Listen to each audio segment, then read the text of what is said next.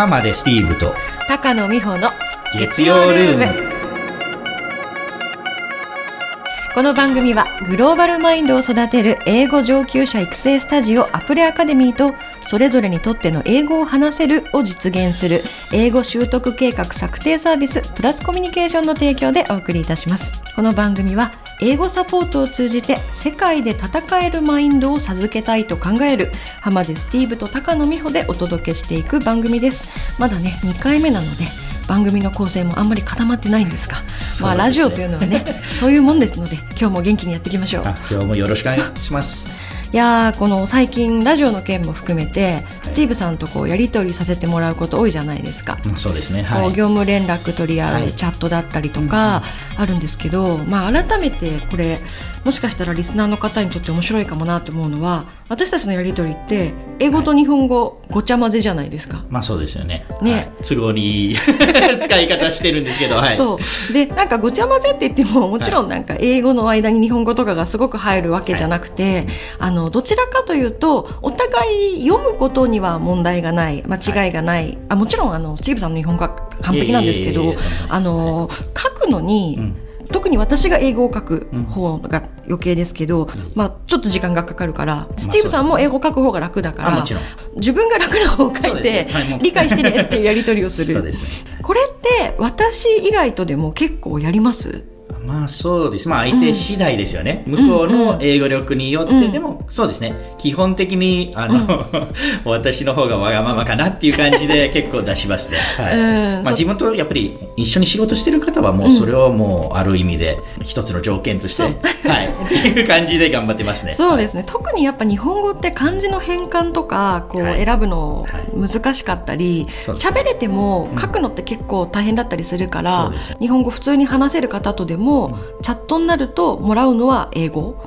っていうの結構多いですね。そうです誤解を招くのもね、うん、困るしそうそう。やっぱりね、うん、なるべく効率よく、うん、早くて分かりやすく、うん、一郎選手もそうじゃないですか、うん。うん、彼もずっともちろん英語も話せるんですけど、うんうん、必ず絶対間に通訳挟んでるっていうところはそこなんですよね、ね、やっぱりちょっとのニュアンスの違いとか、言い方にちょっとその言い方がちょっとまた失礼になるとか、いろいろあるとしてそういうつもりで言ってないんだけど、逆にそう取り入れね取られると困るっていうところがあるもんなるほど、ね、確かにそうかもしれない、はい、私もすごく日本語上手になってきてるお友達いるんですけど何かちょっと喧嘩してる時とかあの何か私美穂怒らしちゃったら困るっていう時 彼女は絶対完全に英語で書いてくるんですね。多分それはちょっとのニュアンスで何か間違った関係になっちゃうと、ね、あの怖いからだと思う。んです、うん、それから両方書いてくる。英語と日本語。そうですね、はい、だったりあとイギリスにいた頃に、同じようなあの起業家の立場のこと打ち合わせをする時外から見たらちょっと不思議なくらい両方使うんですよ。なるほど。で、例えば私は日本語で喋れば、私が発信としては100%合ってるけど、受信の方日本語を学んだ彼女の理解は60%で、逆の場合私が英語を話すとなると今度は発信が60%になる、はい、そう。でお互い様だから、はい、あの理解が分かんなかったらチェンジするんです、ね、言語いや大事だと思います、うん、で両方使って、はい、なるべくお互いの理解をマキシマイズして、そうですよね、はい、っていうようなことをやっておりました、うん、でねあのなんで今日はこんなオープニングから始めたかというともしかしたらこの後ね、はい、こんな方法でこのラジオもお伝えするかもしれない。なんて思っているからなんですけれども、あのスティーブさんが使っているね、ミネルバ式教育メソッド、アプリハイスクールアクセラレーターで教えている内容であり、本家のミネルバ大学でも学学部生が習う内容のエッセンスを紹介しながらこの放送だけでも何かしらの学びを受け取ってもらえるように公認講師でもあるスティーブさんに教えていただく予定でおりましてでこの今回使うのがクリティカル・センキング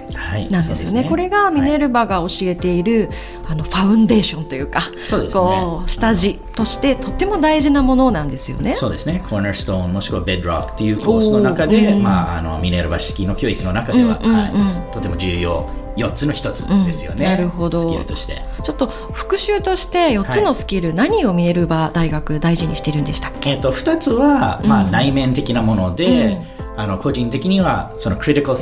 と、クリエイティブ・ティンキングなんですね。で、あとの2つは、今度、外向け、まあ、人と接する分として、コミュニケーションスキルと、コラボレーションかは、エフェクティブ・インタラクションになるんですけど、チームワークとかそちらの方になりますね。なるほど、なるほど。内側と外側って分けて聞くと面白いですね。そうですね。はい、で、このクリティカル・シンキングって言葉って、こう、ビジネスをしている人ですとかだと、ちょっと聞きなじみがあったり、はい、こうコンサルとかね、そういう世界だと、すごく習って手法として使ったりしてる人もいると思うんですが、どうもこう自分たち学校でこれを習ったことがあるかっていうと私は少なくとも中学とか高校ではないんですよね。まあそうですよね。日本の教育ではあんまり、うん、まあ、最近はちょっと変わってきてる部分あるし、うんうんうん、インターとかね IB プログラムとかだったら結構、はい、ありますがそうですね、えー、まだ少ないと思いますね。そうですよね。どうしても受験教育になると、もうそれは難しくなってくるんですよね。あのやはりものをか事実を暗記することになると、そんなクリコ的の時間もないんですよね、ね、できないんですよ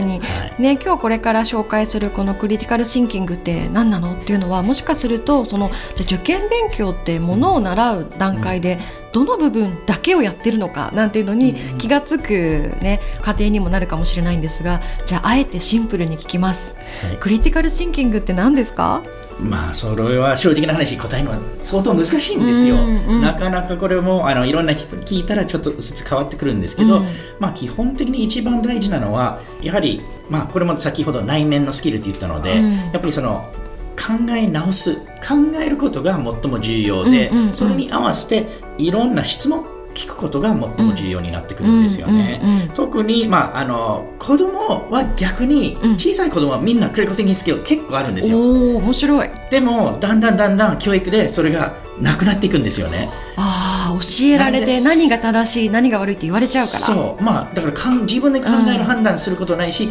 うん、逆になぜっていう質問、うん、子供がなぜね、うん、空がなぜ青いのか、なぜもうすべてなぜなぜなぜ答えしてあげても、またさらになぜっていう親としても困るぐらい答えられないものばっかりで、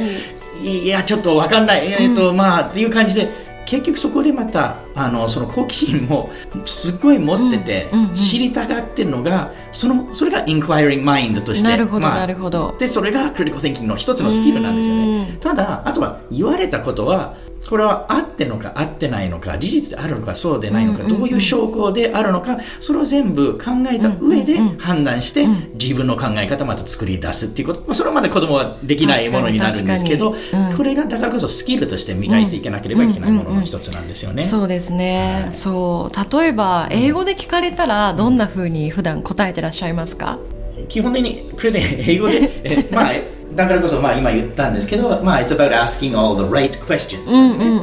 ね、で these questions will help you assess both the meaning and the significance of claims and arguments、そうですね。なので結構この,、あの論理的な部分がすごい重要になってくるんですね、ロジックが通るか通らないか、相手の言ってることがこれがあの正しいのかっていう、そこでの判断なんですよね、自分自身にこう正しい問いを持ち続けることっていうような感じですかね。そうですね、はい、でそのためにはやっぱりあのちょっと一歩引かないといけない、自分がその中に入ってるなかなか見えないところでもあるんですけど、やっぱりちょっと一歩引いていろんな角度からまた見て考えて、それをまあ確認するかチェックしていくのが、まあ、大事になってくるんですよね。そうですね、はい、確かに大人になればなるほど何か問題があった時にこうするのが当たり前だとかっていう即時的な答えを持ってしまいがちなんですよね。だけどこのクリティカル・シンキングをしなければいけないと思っておくことによって一歩二歩三歩下がるともうちょっと見える範囲って広がってきてそ,、のなんか多角的なアングルから見て考える。これをプロセスとして知っておくっていうのはすごく大事ですよね、ね、結局プロセスの一つなので、やっぱりそのためのいろんなフレームワークを勉強するっていうところで、そこでまた生かしていくっていう感じなんですよね。そうですよね、はい、そうですよね。なんかこんなふうに言うとすごい難しい仕事だとか、大事なジャッジをしてる人にしかいらない、スキルなんじゃないの？なんて思う方もいると思うけど私も違うと思うんですよね。こうもう家の中の問題だって、はい、兄弟喧嘩だって何にでも使えますよね。そう。うん、そうですね、もうすべて、うちのこのコースでも、あのよく出てくるんですけど、あの実際、まあ、生徒さんが、まあ、高校生が中学生なり、すごくこのコース取りたいっていう方が多く世の中にいても、やっぱり親がどうしてもその時間は、まあ、また受験とか塾にあのかけなければいけないっていうところで、結局本人がその親をまた説得できない限り、あのなかなか前に進めないんですよね。なるほどなのでこれもすべて、まあ、交渉もすべてそうですし、あのやっぱりその分析力から判断力からやっぱり説得力も全部含めて、これすべて考えて、うん、まあ、あの作戦立てながらやっていくっていうのもクリコ宣言の一部でもあるんですよね。なるほどなるほど、うん、そうですよね。こう人にはこうクリティカルシンカーっていうのかな？になるための段階みたいなものがあるとあの教えていただきましたが、そのあたりこう日本の受験教育と照らしてどんなこと思われますか？まあ、段階でいうと、まあ、これも、あのまあ、有名な、まあ、学者の方で、まあまあ、ブルームズ・タクソノミーっていうものあるんですけど、こちらのブルームスタクソノミーの中での、まあ、やっぱりティーチングに関して、うんうん、learning に関して、うんうん、まあ、教える側として学ぶ側としては、やっぱりその教育の中で低いプロセスともっと高度な高いプロセスに分かれていくんですけど、あのその中で一番下のは覚えることなんですよね。まあ、まず覚えられないとまあ、あの、うん、一切ね、知識も得られないし、はい、ただ、これがいつでも一番下の段階なんですよね。うんうん、その覚えたもの,、うん、あのを今度理解できるか、まあ、remember から understand、で、その次は apply、ね、実用的に使えるか応用する。っていう話になっちゃうんですよね。この最初の3つが、まあ、あの結局一番下の2つはよく日本の教育でよく出てくるし、ね。うん、まあ、当然目標としてアプライまで応用してほしい。っていう願いで多分あの先生方みんな教えてるし、まあ、生徒さんもそれできればある程度の知識が身についてるんですけど、うん、でもこれはいずれもまだスタート時点なんですよね。これはまだ lower cognitive skills として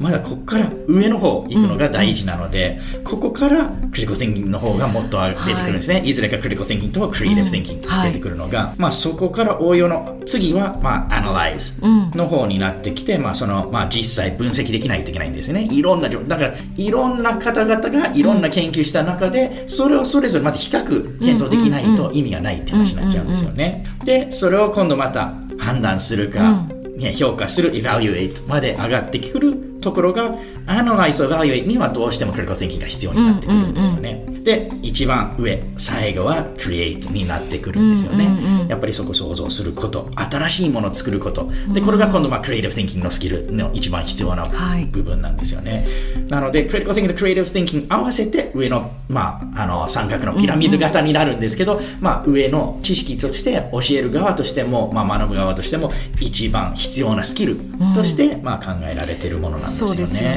はい、こう remember があって understand があって、うん、apply があって、うん、日本語にすると覚える理解する応用する、このぐらいまでは日本の学校でも少しやっているかもしれない、だけどその上のこう日本語だと分析する評価する想像するって書いてありますけども analyze evaluate create この段階をなかなか大人ですらみんなやっているかというとすごい難しい、まあ、私もちょっと先にこのね、あのメソッドというか、考え方を理解するために先にねスティーブさんから情報もいただいてるんですけど確かにだなと思っていて自分が持っている情報が本当に正しいのかだとかというものをちゃんと並べて検討した結果それに対して自分で評価を下してでさらに自分の評価軸みたいなものと掛け合わせて、自分ならではの自分はこうするべきだと思う。これは正義だと思うだとかね、はい、そういうものに持っていく力、スキルステップ。でそこを今度人に伝わらなければいけないので、うんはい。うん、さっきの、まあ、コミュニケーションのスキルとか、ね。はい、共同的な作業をやるなら、チームワークとかプロジェクト型のものであれば、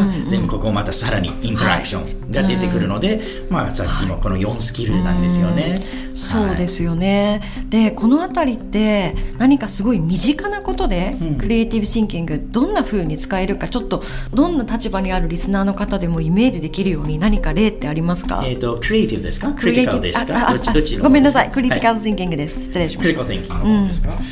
日々の生活に使わなければいけないんですけど、うん、多分まあ単純に選択がいくつかある中の時にどっちにするか何にするかっていう時ですよね、うん、そうです。なので選択があれば絶対ここはまず分析しなければいけないし、評価しなければいけないし、そこで決めなければいけないって話になるので、はい。うん、まあ、それ日々皆さんやってるとは思うんですよね。で、ね、もちゃんとそれはちゃんと理由したもので相手を説得できるものになるかっていう話で証拠があったりいろいろねそうだなっていうところになるので、はい、例えば思い浮かんだ例にするとじゃあ夕食のお買い物にじゃあスーパーマーケットに行ったとしましょう、はい、それでじゃあ同じ人参を買うにもいろんな人参があって海外産もあれば、そういう大量生産でお安いのもあったり、有機栽培で値段が3倍するのもあったりして、それをどうしようと、で比較検討する。でその結果エバリュエイトに、この場合で言うとエバリュエイトは何になるかな何にどういう価値があってっていうのを考える。そうです、まあ、結局自分の、うん、多分そこではもう最優先目的は何なのかって話だよね、そうですよ、ね、やはりもう、うん、あ今月も、あの予算もないしお金もないっていう立場であるのか、はい、逆にねあの、あ昨日ボーナス入ってからこういう栽培でも健康面で考えようかっていう、ね、何を重視するかによってこれも変わってくるし、ただそれをまた他人に伝えて、じゃあ家に持って帰ってきてなんでこれ買ったの？っていうねちゃんと根拠ある理由があって説明できないと話にならないんですよね。だから情報を集めてこれは安いけれどそこそこの人参だ。これはすごく高いけど農薬も全く使っていなくて子供に優しい人参だ、今日の夜ご飯は子供に来週サッカーの試合があるから栄養をたくさん与えたい、食べさせたい。だから今日は高い人参を買うのだ、でこれは私の考えているあのポリシーとも合うからっていう私のオリジナルな考えになって。で旦那さんにだからちょっと高い人参だけど買ったのよとうまく説明する、そうですよね。そこでコミュニケーションとインタラクションがどうなるか。そうですかね。そこであと、また喧嘩になったりいろいろあったら、それをまたちゃんと説得できるところが、まあ、コミュニケーション能力になると思うんですよね。ねこんな感じでね、あのご説明していきましたが、なんか少しでもね、なんかご自身に引きつけてクリティカルシンキング考えられたら面白いな嬉しいなと思っています。皆さんね何か思うところあったでしょうか？でまたねどうぞ今度こそ英語を何とかしたいという方お子さんに英語力を授けたいという方スティーブさんという英語硬派な存在と私高野というね英語にはナンパな2人で異色の英語番組をお届けしていきますのでどうぞ今後も温かくお見守りくださいませ。説明できましたかね私たち？まあもう少しあと練習ですね。まあでも日々すべてのスキルはだからこそ磨くほどうまくなっていくものなのではいでね、やっぱりあの考え自体を言葉に変えるっていうことが、うん、まあそこでも大きな一歩だと思います。そうですね、はい、じゃあまたこのクリティカルシンキングもまた番組の中でもぜひ扱っていきましょう。はい、はい。この番組はグローバルマインドを育てる英語上級者育成スタジオアプリアカデミーとそれぞれにとっての英語を話せるを実現する英語習得計画策定サービスプラスコミュニケーションの提供でお送りいたしました。また来週